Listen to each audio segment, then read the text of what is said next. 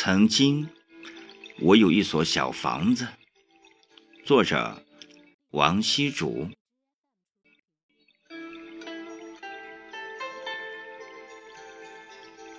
曾经，我有一所小房子，是每个成为准妈妈的人才能够拥有。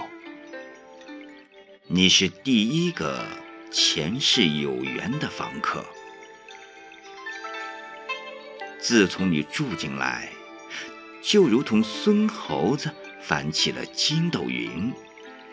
妈妈这个房东被你恶心催吐。五六个月后，你调皮的东一拳西一棒，把妈妈的屋顶险些顶破。住了八九个月时，你闹腾的妈妈不知怎么睡才好。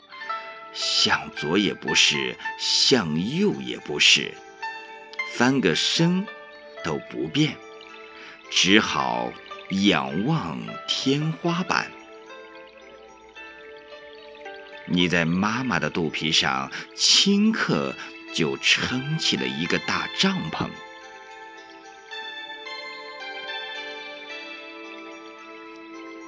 我有一所小房子。不是面朝大海，也不春暖花开，它只有十个月的期限。